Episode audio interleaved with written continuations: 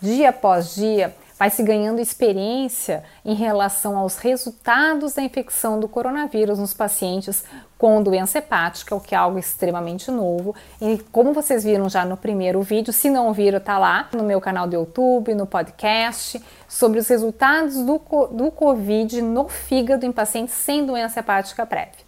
Nos pacientes com doença hepática, tem um estudo que chama bastante atenção, que foi publicado no final do ano passado, em outubro, numa revista bem conceituada no ramo de hepatologia, que é o Journal Pathology, é, onde eles publicaram o resultado da infecção pelo coronavírus em pacientes com doenças hepáticas, sendo que 50% desses pacientes com doença hepática tinham cirrose. Esse estudo envolveu diversos países, diversos centros, incluindo uh, países europeus como Inglaterra, Espanha, uh, México, China, Irã e Estados Unidos. Então, a gente tem, foram estudados diversos pacientes, em torno de 745 pacientes com doença hepática crônica e 386 tinham cirrose. O que, que se viu nesse estudo? Que pacientes com cirrose, a mortalidade ou os resultados adversos em relação ao fígado, a piora da função hepática, dependia do estágio da doença. Ou seja, aqueles pacientes com cirrose, em que tinha uma função hepática preservada, ou seja, que a gente chama o child A, um mel de baixo, especialmente mel de abaixo de 9, tinham uma resposta sistêmica muito boa, eles tinham resultado muitas vezes semelhante aos pacientes que não tinham cirrose. Mas os pacientes que já tinham uma doença mais avançada, um MELD mais elevado, um child B ou C, os resultados realmente eram muito ruins. Como um todo, a mortalidade em pacientes com cirrose girou em torno de 32%.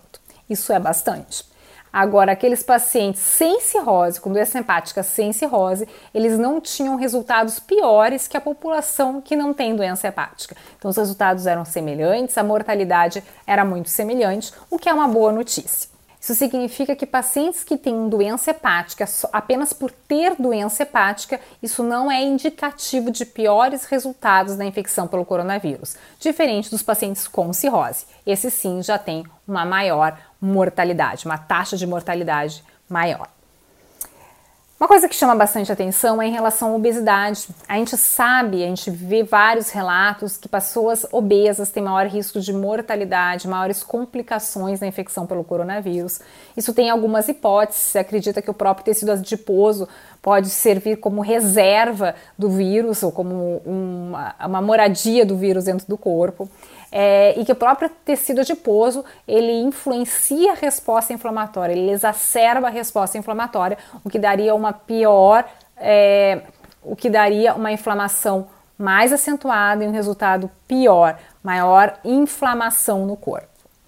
E se a gente for pensar, a obesidade é um grande fator de risco para uma das doenças mais prevalentes do fígado, que é a esteatose.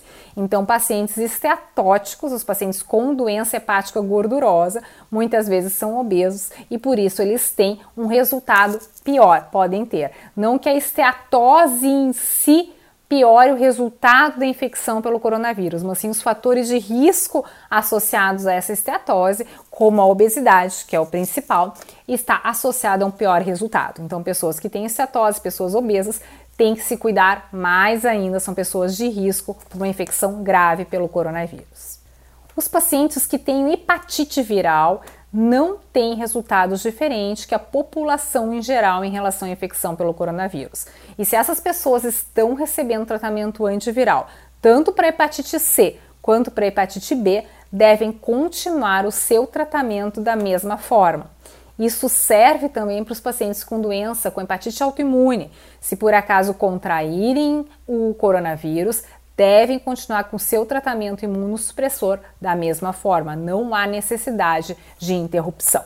Por último, eu vou falar um pouco sobre o transplantado hepático. Os pacientes que são transplantados hepáticos, eles têm, pela imunossupressão, um maior risco de contrair a infecção pelo coronavírus, como qualquer tipo de infecção, mas parece que os resultados do paciente transplantado que pega coronavírus, os resultados são melhores, parece que eles têm justamente uma resposta inflamatória atenuada.